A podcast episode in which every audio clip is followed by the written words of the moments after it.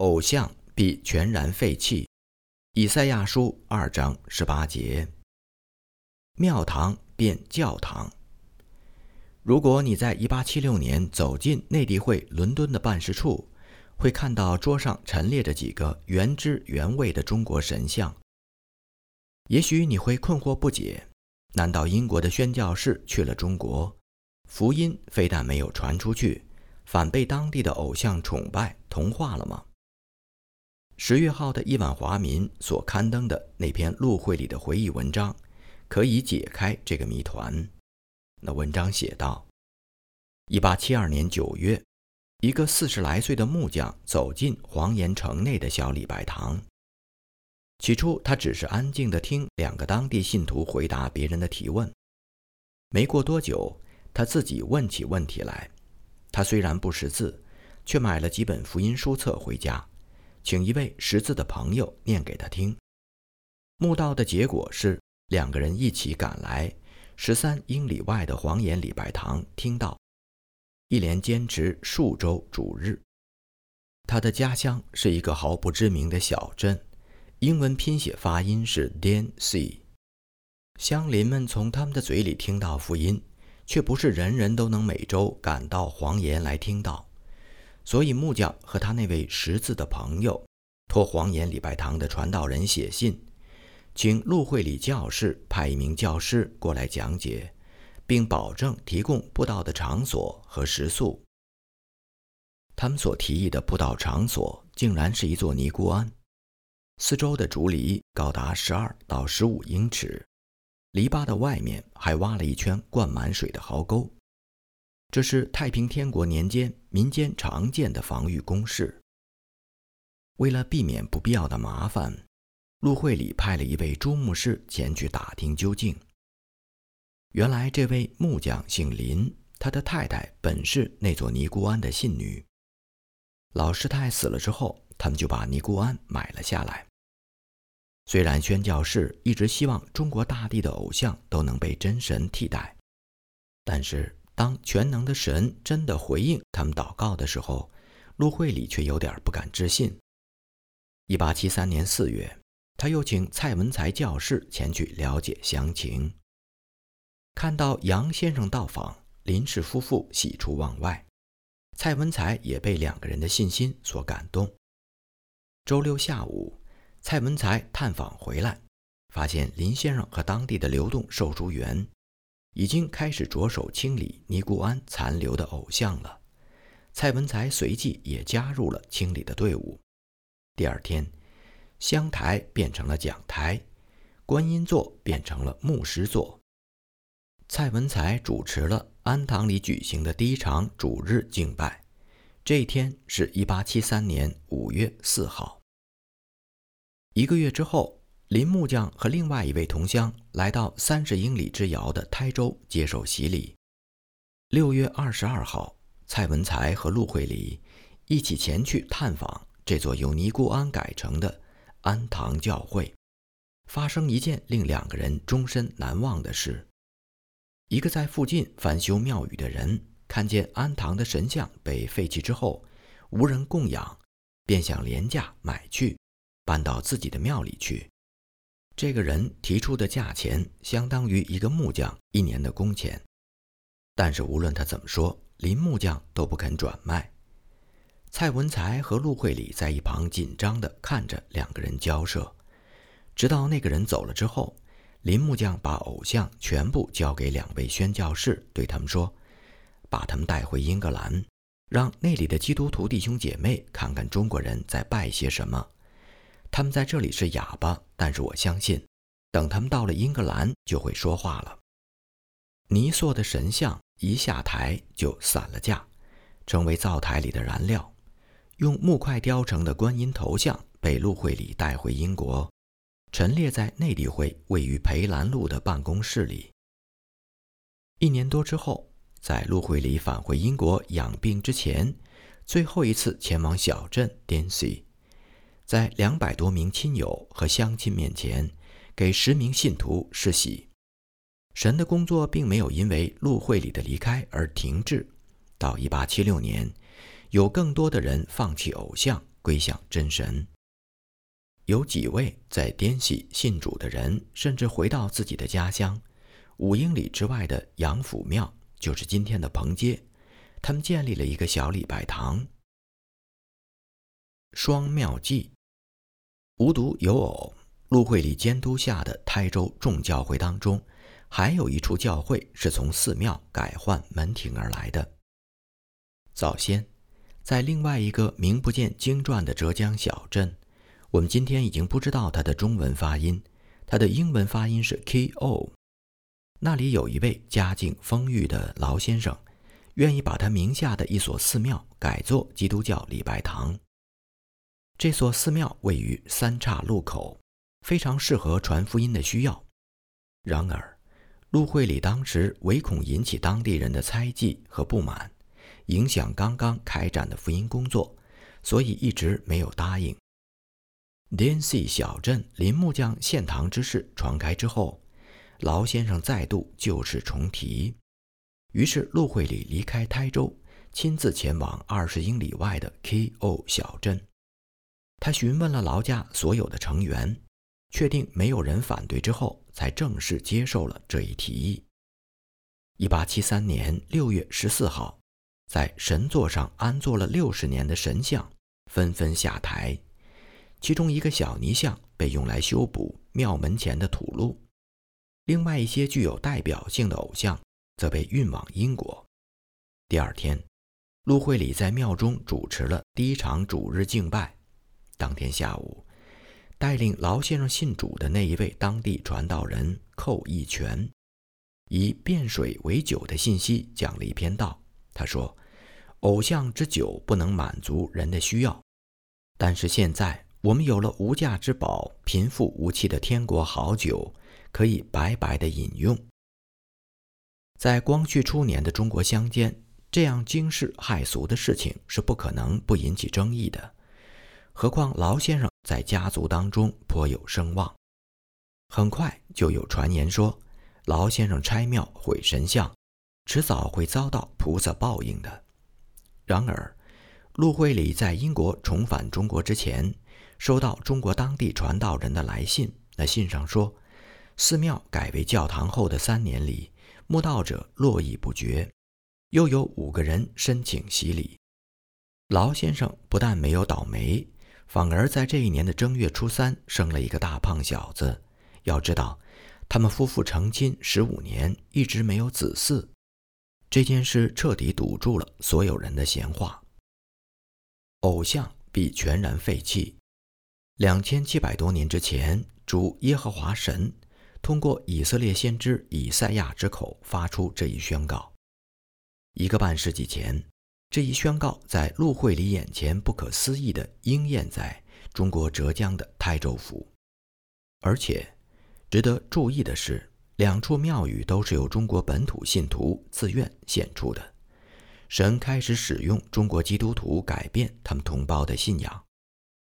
文章到这里，陆会里不无感慨地说：“亲爱的读者，你认为当看到这一景象，我会后悔离开自己的祖国、家庭、朋友，在异教徒当中劳苦吗？不，这完全值得我用一生的岁月，而非区区几年的光阴，去换取见证这幅图画的殊荣。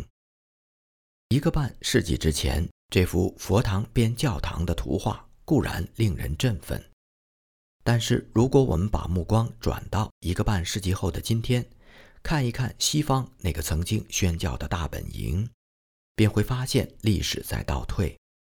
很多老教堂因为会员减少、入不敷出，而不得不将圣殿卖给外邦人，甚至是异教徒。比如在2007年10月3号，在新西兰这个以万国之神为国歌的国家。在其南岛一个用基督命名的城市——基督城，在曾经敬拜独一真神的现代风格的大教堂里，举行了佛光山开光落成及三博五戒甘露灌顶典礼。建筑本身只是一堆砖瓦，在末世的属灵征战当中，不是佛堂变教堂，就是教堂变佛堂。我们如果不努力把福音传出去，便有人把他们的福音传进来。教会何时淡忘宣教，何时就是扬起了自掘坟墓的锄头。两件往事：一八七六年八月十四号这个礼拜一的晚上，威斯敏斯特礼拜堂举行了内地会宣教士的送别聚会。戴德生在发言当中分享了一桩鲜为人知的往事。十年前，由十八名成人和四名儿童组成的蓝帽密尔团队，是近代史上最大的一次性出发的宣教团队。而内地会当时只是一个仅仅成立一年的独立小差会，没有大的财团和教会在背后支持，当然也没有固定的收入。人有了。从哪里可以筹集到足够的钱来支付行装和旅费呢？戴德生想到的第一个办法是出版一份不定期报，将这个年轻差会的需要转告读者。但是封面的雕刻版拖延了很久，以至于手稿送到印刷厂之后，足足等了一个月零六天才被印成签字。幸好。在这一个月零六天当中，戴德生做了另外一件事，就是将十八名整装待发的准宣教士召集起来，每天从十二点到一点为这件事祷告，求神为他们预备一千五百到两千英镑的经费。首期不定期报在一八六六年三月十二号出版，戴德生带着刚印成的创刊号，还没来得及分发邮寄。就匆匆赶往每天常规的祷告会。祷告结束之后，他取出差会的奉献簿，在众人面前打开，说：“在邮寄这份会刊之前，让我们看看神已经如何回应了我们每天的祷告。”然后大家看见，已经有一千七百多英镑陆续寄到戴德生的名下，还有两百多英镑将由内地会之友金尼斯、Harry、Gretton、Genius。转交，这样总金额便高达一千九百七十四磅五先令十一便士。而在这个筹备祷告会开始之前，同样一个月零六天的时间当中，他们所收到的奉献合计只有一百七十一磅。出于信心的祷告，居然使这个数据突增了十倍。戴德生不得不加上副业，告诉读者。就在等候印刷出版的过程当中，正刊中所需要的费用，神已经亲自补足了。在这一期的《造访我们的宣教站》一文当中，戴德生又回忆了另外一件往事，使当时的英国读者以及今天的中文听众，更能感性的了解到，作为一名富华宣教士，每天会面临一些什么样的窘困。由于中西方。对起居隐私观念截然不同，生活在中国的西方人常常需要使出浑身解数来保卫自己的隐私。有一次，戴德生和妻子旅行到中国的某个内地城镇，为了使自己不至于二十四小时都处于众目睽睽之下，他们把床帐用细绳高高的吊起，一直从天花板垂到床上。而他们睡觉所谓的床，其实只是泥地上的干草堆。这个方案奏效没有几天，就被一个淘气的中国男孩子破解了。他用一根鱼竿状的细长竹竿，穿过房子外墙木板上的结孔，悄无声息地挑起了纱帐的一角。很快，千疮百孔的木墙上多了十几双小眼睛。从大大小小的缝隙往里偷窥，听到孩子们嬉笑欢叫的声音，戴氏夫妇不但没有烦恼，反而被孩子们的机灵劲儿给逗乐了。戴德生不得不认输，保护隐私的唯一办法就是自己走出门去，站在院子里充当卫兵。耶和华作王。威斯敏斯特礼拜堂主任牧师萨姆尔·马丁。在欢送会上，建议宣教士们用诗篇第九十六篇第十节的经文作为座右铭：“耶和华作王。”保罗带给路斯德人、以弗所人和雅典人的信息，同样需要英国人去带给中国人。耶和华在他儿子耶稣就是基督，道成肉身的那一位里面做王。马丁牧师勉励准宣教勇士们，他说：“你们被打发到中国去，并非两手空空，至少你们拥有两个信息：耶和华做王和基督耶稣降世，为要拯救世人。不要把这两个信息分开，他们彼此相熟。”马丁牧师进一步提醒大家说。传递这一信息的能力来自信息本身。耶和华做王吗？主掌何事呢？耶和华不仅在基督化的英国做王，也在海洋和异国做王。他说：“没有罪恶感，人就不会寻求救恩；不认识神，人就不会有罪恶感。为了唤醒人们寻求救恩，你们需要告诉他们，他们面对的是一位永生神，也是一位个人的神。”而且这位神做王。十月号亿万华民的末尾两页是那些已经到达中国的宣教士们所写来的信，正好为马丁牧师的信息做了绝佳的注脚。信中说，因为一些白莲教徒混入天主教后所做的出格行为，引发了建平、宣城、广德等一系列教案，宁国府也未能幸免。一名法国神父和他的信徒在做弥撒的时候被杀害。每次类似的教案发生，往往因为中国人不能分辨天主教和基督新教的区别而殃及无辜。幸好这次贾美人和他的中国助手桑绍良已经在一两个月之前离开了宁国府城。耶和华做王，不仅引领他的仆人远离凶恶。也就把他的仆人脱离凶恶。金夫人刚到大通没多久，就遭遇了两场火灾。第一场烧毁了两百多所房子，一名五十多岁的妇女葬身火海。火势虽凶，却烧到福音站之前就熄灭了。接下来的主日晚上的聚会刚结束，另一起火灾在更近的地方发生。两名慕道友赶来救助金夫人和他的中国助手。当他们把最后一些物品从屋子里面搬到菜园的时候，火焰被一排四五十英尺长的民居隔开，转引到别处。等火熄灭之后，约有三十多所房子被烧毁。金夫人和他的福音站却是有惊无险。一位绍兴的官太太信主了。她丈夫因为她婚后没有生育，几乎一直和另一房太太及她所生的儿女住在一起。这位官太太和使女自参加东北岭姑娘主持的聚会之后，常常一待就是一天。到了六月份，他们交出家中的偶像，要求洗礼。虽然以他们的身份和处境宣告基督很可能意味着将要受到逼迫和试炼，但是。他们却仍愿意将自己的一切交托在神的手中，因为耶和华做王。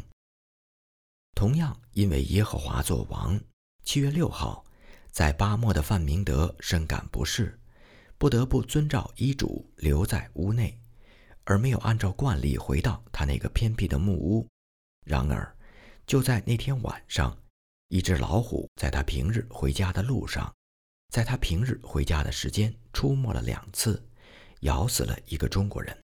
第二天晚上又将另一个人咬成重伤。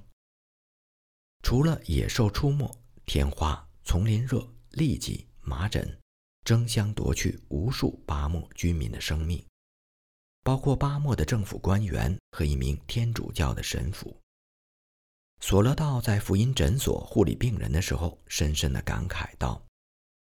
出于魔鬼的假象和谎言呢，竟使英国人相信，异教徒若是靠着良心生活，他们也能进入天国的门。索勒道在濒死的华人和缅甸人身上看到的现象，却远非如此。他接着说：“这些人临死时毫无希望，脸上没有微笑，也没有对天国的向往。你只需要观察他死亡的过程。”便能体会到，做一个不认识神的异教徒，意味着什么？